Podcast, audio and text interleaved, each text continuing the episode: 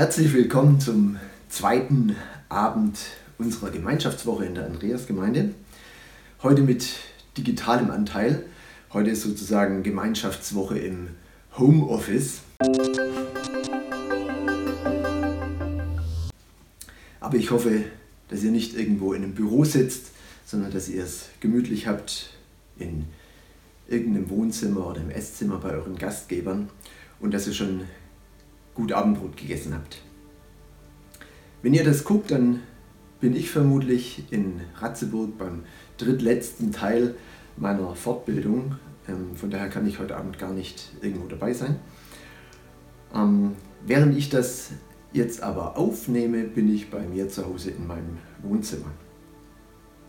Das Thema in diesem Jahr ist ja Glauben, Leben und Teilen. Gestern ging es um die Frage, wie bin ich zum Glauben oder zur Gemeinde gekommen.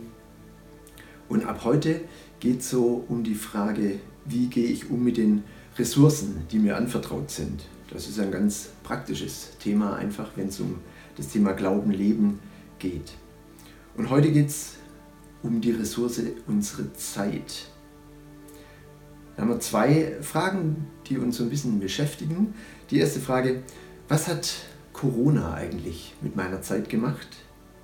Und die zweite Frage, wofür nehme ich mir Zeit? Also wenn ich zurückgucke auf die Zeit seit März 2020, dann gab es da viel Zeit für richtig schöne Dinge. Also ich kann mich in keine Zeit erinnern, wo ich so viele schöne Spaziergänge und Wanderungen einfach gemacht habe in Neumünster und auch in der näheren und weiteren Umgebung. Da hatten Andrea und ich richtig gute Zeiten, viele schöne Sachen entdeckt. Wir haben als Familie zusammen immer mal wieder einen Film geguckt. Wir haben diverse Gartenprojekte umgesetzt. Wir haben hier das Wohnzimmer renoviert. Ich habe noch nie so oft mit Mathe Siedler gespielt wie in dem ersten Lockdown. Äh, und im zweiten Lockdown haben wir seine Lego-Häuser wieder aufgebaut, damit er die verkaufen kann. Also da waren auch richtig schöne, gute Zeiten drin. Das war so die eine Zeit im Hinblick auf das, was Corona mit meiner Zeit gemacht hat. Es ging einfach um den Versuch, die Zeit so sinnvoll und so schön wie möglich zu gestalten. Aber vermutlich wie für euch alle gab es auch für mich eine richtig schwierige Seite.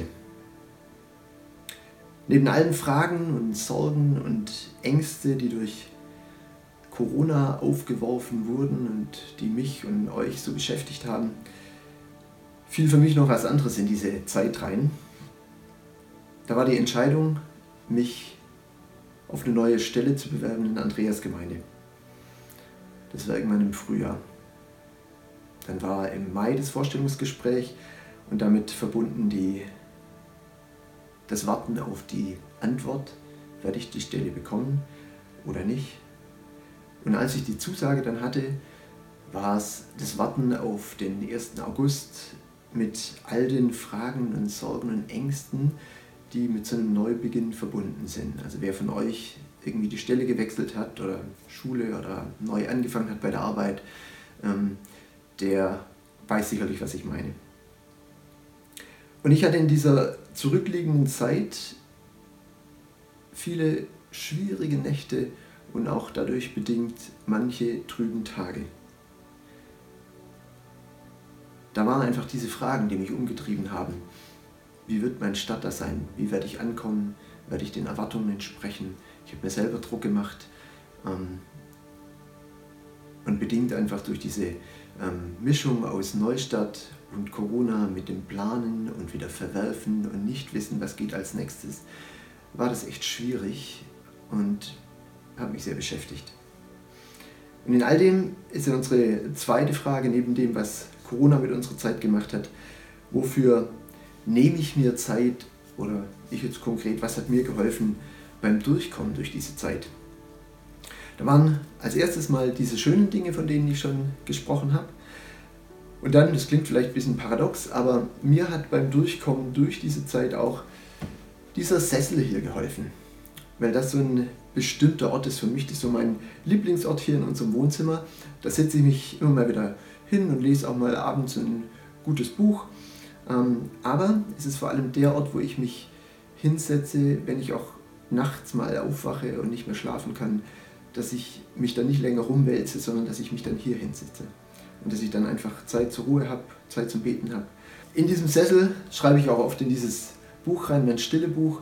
Da ist die Verheißung aus Jesaja 40, Vers 31 drauf, auf Englisch, aber ihr kennt den Vers. Die auf den Herrn harren bekommen neue Kraft, dass sie auffliegen mit Flügeln wie Adler. Das hilft mir, dieses Gucken auf dieses Buch, dieses Gucken auf diese Verheißung und dann dieses Aufschreiben, was beschäftigt mich gerade. Zu gucken, was ist in allen Schwierigkeiten und bei allen Fragen einfach auch Grund, um dankbar zu sein.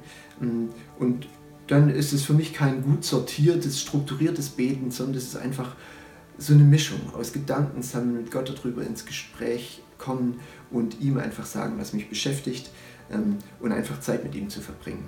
Und da ist der Sessel einfach hier richtig super, das ist ein richtig schöner Ort für mich.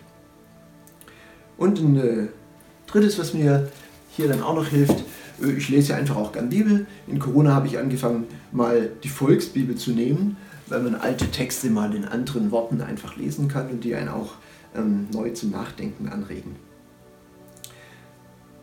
Und was mich neben den schönen Dingen und diesem Sessel mit der Zeit, die ich hier verbringe, ähm, durchgebracht hat durch diese Zeiten, was ich auch jetzt noch sehr genieße und wofür ich sehr dankbar bin, dass ich einfach persönliche Begleitung habe, dass ich mit jemand reden kann ähm, über diese Fragen, die mir nachts manchmal kommen oder die mich tagsüber beschäftigen ähm, oder was dann manchmal so ein Tag einfach auch echt trübe werden lässt.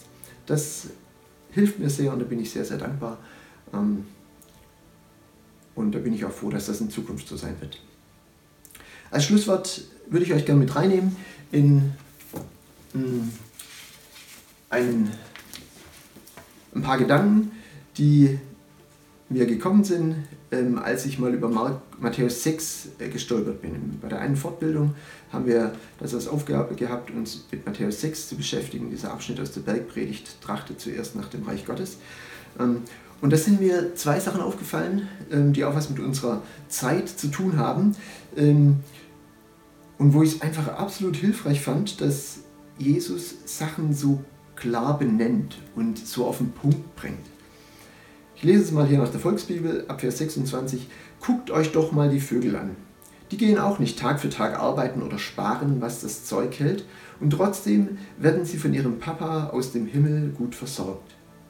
Glaubt ihr nicht auch, er wird dasselbe mit euch machen können?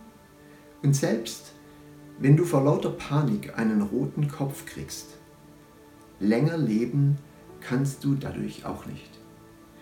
Eine existenzielle Angst, die durch Corona aufgeworfen wurde, war im Grunde diese Angst um unser Leben. Da ging es auch bei vielen gesundheitlich einfach um alles. Und Jesus sagt, egal wenn du dir vor Panik einen roten Kopf machst, länger leben kannst du dadurch nicht. Diese schlichte Aussage, die hat mir das, was ich natürlich weiß, einfach nochmal neu vor Augen geführt, bei aller Angst um mein Leben. Jesus sagt mir, ich werde nicht ewig auf dieser Welt sein. Ich muss sterben, meine Zeit hier ist begrenzt, ich bin ein endliches Wesen.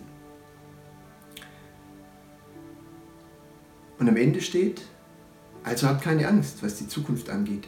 Es reicht doch, wenn jeder Tag seine eigenen Probleme mit sich bringt. Das ist mir irgendwie schon länger nicht mehr aufgefallen, dass Jesus da einfach sagt, jeder Tag bringt seine eigenen Probleme mit sich. Und auch nicht, wenn wir mit ihm leben, ändert sich das komplett, dass unsere Tage keine Probleme mehr haben. Nein, jeder Tag bringt seine eigenen Probleme mit sich. Und diese beiden ähm, so klaren Aussagen ich muss sterben und jeder Tag hat seine eigenen Probleme, äh, die haben mir geholfen, weil Jesus das so auf den Punkt bringt. Aber das Tröstliche in dem finde ich, dass zwischen dieser ähm, Todesangst und den Alltagsproblemen die Einladung steht. Ihr kennt es vermutlich nach Luther. Trachtet zuerst nach dem Reich Gottes, so wird euch das alles zufallen. Und das Schöne bei dem, finde ich, ist, dass es ähm, da nicht nur um das geht, was wir hier in diesem Leben brauchen, sondern wenn Jesus das sagt, dann hat er die Ewigkeit im Blick. Eine Ewigkeit, in der es keinen Tod mehr gibt und eine Ewigkeit, in der es auch keine Alltagsprobleme mehr gibt. Und auf diese Zeit freue ich mich und das gibt mir Kraft in Corona und wer weiß, wie lange das noch dauert, einfach für meine Zukunft und für die Zeit, die mir auf dieser Welt noch geschenkt ist. Jetzt habe ich genug erzählt. Wie ging es euch mit eurer Zeit während Corona? Wie geht es euch jetzt? Was hilft euch im Blick auf eure Zeitgestaltung dabei, im Leben zu glauben und im Glauben zu leben? Ich wünsche euch gute Gespräche.